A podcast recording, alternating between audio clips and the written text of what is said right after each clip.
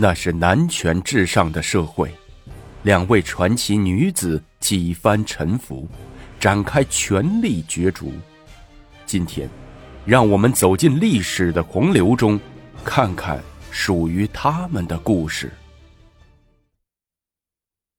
武则天，皇上来了。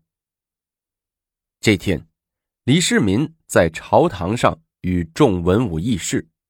讨论关于高句丽的独裁者全盖苏文屡次发兵进犯边境的事儿，李世民坐在龙椅上，手端着腰上的玉带，说：“高句丽这个弹丸小国，竟敢屡次侵犯我中华边土，真是不知天高地厚。想想朕自太原起兵。”提三尺长剑，扫荡四海，诛灭诸侯。二十年来无有敌手，还在乎这个小小高句丽？朕也多年没有上马临阵了，臂肉越长越厚，经常浑身痒痒，很不自在。这次，朕决定率大军亲征高句丽。让那全盖苏文也知道，我中华马上皇帝李世民的厉害。长孙无忌走上来作揖说：“皇上，万金之躯，且年事已高，不宜亲征。遣一大将率部前去拒敌即可。朕才四十六岁，何言年事已高？朕身体也好得很。”李世民说着，推开龙案，甩了甩胳膊。众朝臣都笑了，纷纷夸赞李世民的身体棒。褚遂良走过来施礼说：“陛下有个好身体，实为我大唐的福气。但为社稷百姓着想，万万不可御驾亲征。如今高句丽仅骚乱我边境，尚不必对此大动干戈，不如。”再等他两年，一边训练兵士，一边养精蓄锐，而后一举图之，不愁辽东不定义。房爱卿，你觉得这事儿怎么处理？李世民问房玄龄道。房玄龄走过来，施了一个礼，说：“虽梁公所言极是，的确，还不到对高句丽大规模用兵的时候。”陛下稍安勿躁，这个仗早晚都要打，不灭了全盖苏文，辽东无宁日。商量好这事儿以后，罢朝的时辰也到了，众大臣纷纷往外走，唯独徐孝德站着未动。李世民问：“徐爱卿站着不走，有什么事儿吗？”陛下。小女入宫已月余，臣妻时常挂念，诸臣抽空问问陛下。再者，小女少不更事，有不到之处，万望陛下看老臣的薄面上，谅解小女。哦，爱卿想说的是这事儿啊？李世民笑着说道：“呵呵，这你尽管放心，朕会高看他一眼的。”不会让他吃亏的。散朝了，你早点回家休息吧。李世民心说：这两天事儿多，忘了徐孝德的闺女了。亏徐爱卿提醒，不如马上把他招来，今晚就让他侍寝。散学后，武则天就拉着徐慧跑到后院里去玩。这里是后宫一个宽阔幽静的去处，松柏如盖。玉池成壁，茂林修竹，还有一大块草地，散养着十几只梅花鹿。两个人坐在草地上，时而热烈的聊着，时而沉静的观望四周的景致。武则天站起来，抬腿踢了踢旁边的松树，显得百无聊赖。徐慧也跑过去，蹲在一头梅花鹿的身边，抚弄着鹿头。她忽然自己笑起来。招手让武则天过去。惠妹，有什么好笑的？吴姐姐，书上说鹿血可以给男人助兴，是真的吗？哦，是真的吧？我来宫前，阿娘给我讲了许多男女方面的事儿，她也说鹿血能让男人更兴奋。武则天认真的说：“ 等哪天吴姐见了皇上，先敬上一大碗鹿血让皇上喝，保证吴姐能如愿以偿，得到皇上的宠幸。”徐慧调皮的说。武则天却没有笑，她紧抿着嘴唇，往前走了两步，又转回身来说：“惠妹，你比我蒙皇上召见的机会多。你父亲朝上为官，皇上成天见着他，自然会想起你来的。而我就不一样了。惠妹，如果哪天皇上召见时，一定要在他跟前提到我，多为我美言几句，咱们俩能都挤到皇上的身边才好。”可以诸事上互相照应，永不分离。徐慧点点头说：“吴姐，你放心吧，我不会忘记这事儿的，我不会忘记那天晚上的月下启示。真是我的好妹妹。”武则天上来搂着徐慧，两个互相揽着腰，边说边往回走。两人刚走到院门口。只见相熟的两个宫女和四五个太监跑过来，太监边跑边喊：“前面是不是徐慧、徐才人？”徐慧站住了脚步，问：“啊，这么急找我，有什么事啊？”皇上召见，快快随我去沐浴换衣服。太监着急的说：“这一刻，终于来了。”虽然召见的是徐慧，但在武则天的心里却有按耐不住的喜悦。事情进展的果真和他预料的差不多。晚上，一个人独居一室的武则天几乎没睡好觉，她在为下一步谋划着。她甚至想好了每一个细节、每一个动作和每一句话。但是，四五天过去了。徐慧也没有回来过，也没有托人捎回信来，只听宫人传言，皇上让徐慧写了一篇文章。徐慧挥汗立成，辞华启善，惹得龙颜大悦，当即拜徐慧为婕妤。婕妤属正三品的待遇，后宫佳丽成千上万，婕妤的编制一共才设九人，是多少宫女？梦寐以求的位置啊！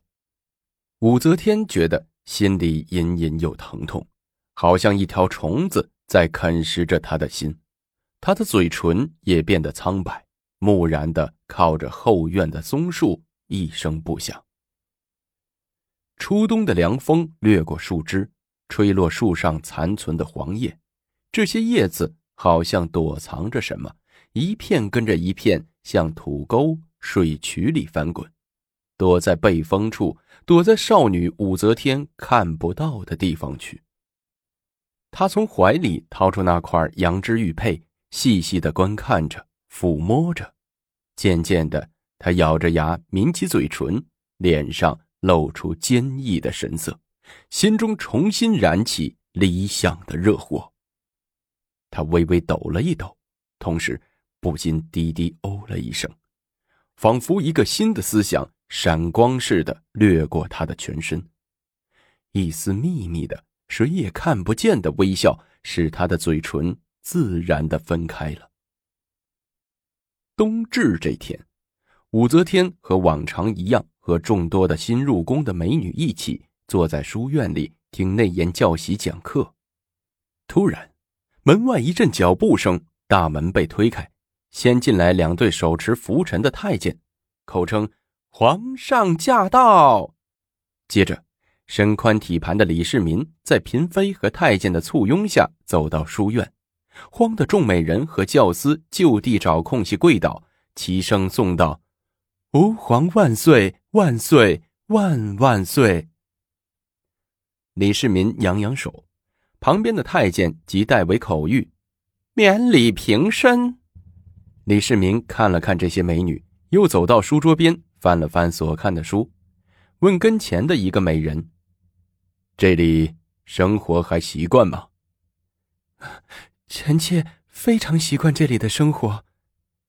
那美人道了个万福，回答说：“李世民微微一笑，然后问身后的徐惠、徐婕妤：‘哪一个是顾爱卿武士约的女儿武媚呀？’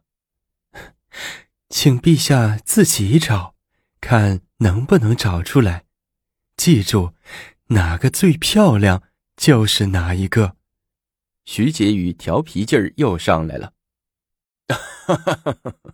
好，容朕细观，看端的是怎样一个妩媚人。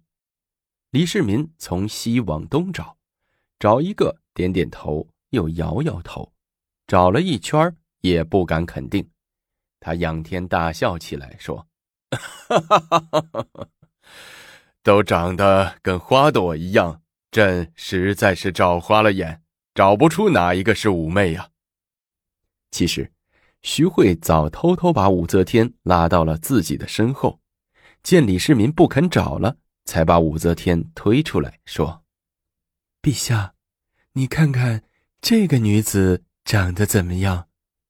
李世民打眼一看，嘴张得老大，眼前的这位女子穿着湖蓝色的朝服。眉间微微挑起，透露着俊爽聪明的气概，一对明亮的眼睛非常深透，放射出一股热烈的光。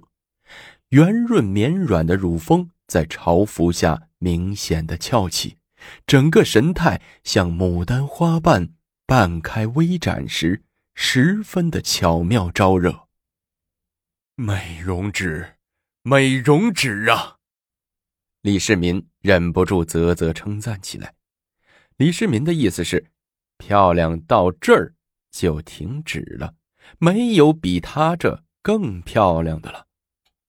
李世民现出了难得的兴致，他对身边的一个太监说：“传令下去，朕今晚要和徐婕妤、武媚人一起用膳，别忘了叫厨子做一道浑羊墨糊。”武则天。直接跟李世民走了，连要回房间梳洗打扮一番，李世民也不让。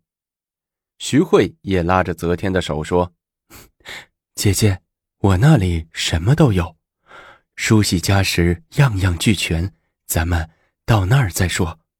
你现在的模样就挺俊。”李世民指着凤尾梨、番石榴、椰子、木瓜等等，对武则天说。武媚娘，快吃，捡你爱吃的水果吃。等一会儿菜就上来了。哎，武媚，武媚娘，朕给你的名字加了个娘字，加的好，加的妙啊！干脆你以后就叫武媚娘吧，又好听，又通俗，又切合实际。武则天在一旁抿嘴而笑。微微斜睨着他的黑葡萄眼睛，开启朱唇，轻轻的咬着一只粗香蕉。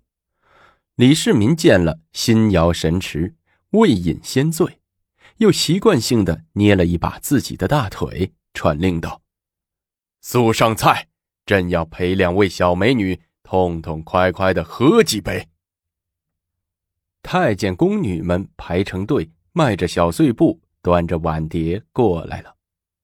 一霎间，宽阔的长桌面上排满了菜肴，一共三十八钵，一百七十种菜。有安子羹、鸳鸯炸肚、鲜虾蹄子块、炒白腰子、蛤蜊生、水母润兔、猪肚假姜肴、锁粉、排吹羊。每上一道菜，旁边站着的一名御厨就朗声报上菜名。最后一道名菜是李世民亲自点的浑羊墨糊。李世民有意在两个青春少女面前卖弄卖弄，就对御厨说：“你把浑羊墨糊的来历做法介绍给徐婕妤和武媚娘听听。”大厨上前一步，先后向李世民、徐惠、武媚娘做了一个揖，这才开口道：“啊。”此菜是小人的家传绝活，是小人老老爷爷创出来的。他老人家年轻的时候，足迹遍及大江南北，南到两广，北至蒙古，食遍天下美味。一日，他老人家正在堂上高卧，灵感忽来，遂有了这道千古名菜，且传子不传女。到小人这一辈，是被召入皇宫，专门为皇上服务。既随人身，现如今只有皇宫里才能有这道名菜。为保密起见，小人只简略的介绍一下做法：先将五味调拌好的猪肉和糯米饭放到去毛和内脏的子鹅腹内，再将子鹅放到去掉皮和内脏的羊肚里，用线缝好羊肚后，放在火上烤，待熟后只吃子鹅肉。小人话说完了，请皇上陪他俩趁个热吃吧。好。朕先和两位美人干一杯。李世民端起眼前的酒杯，一仰脖，先干了，然后亮亮杯底，说：“哈哈哈哈哈哈！真是玉液琼浆，此乃乌衣山离国进献的龙膏之酒，不当皇帝哪能喝到如此好酒啊？请两位美人务必干杯。”武则天。成功见到了当今圣上，下面又会发生什么精彩故事呢？我们下集继续。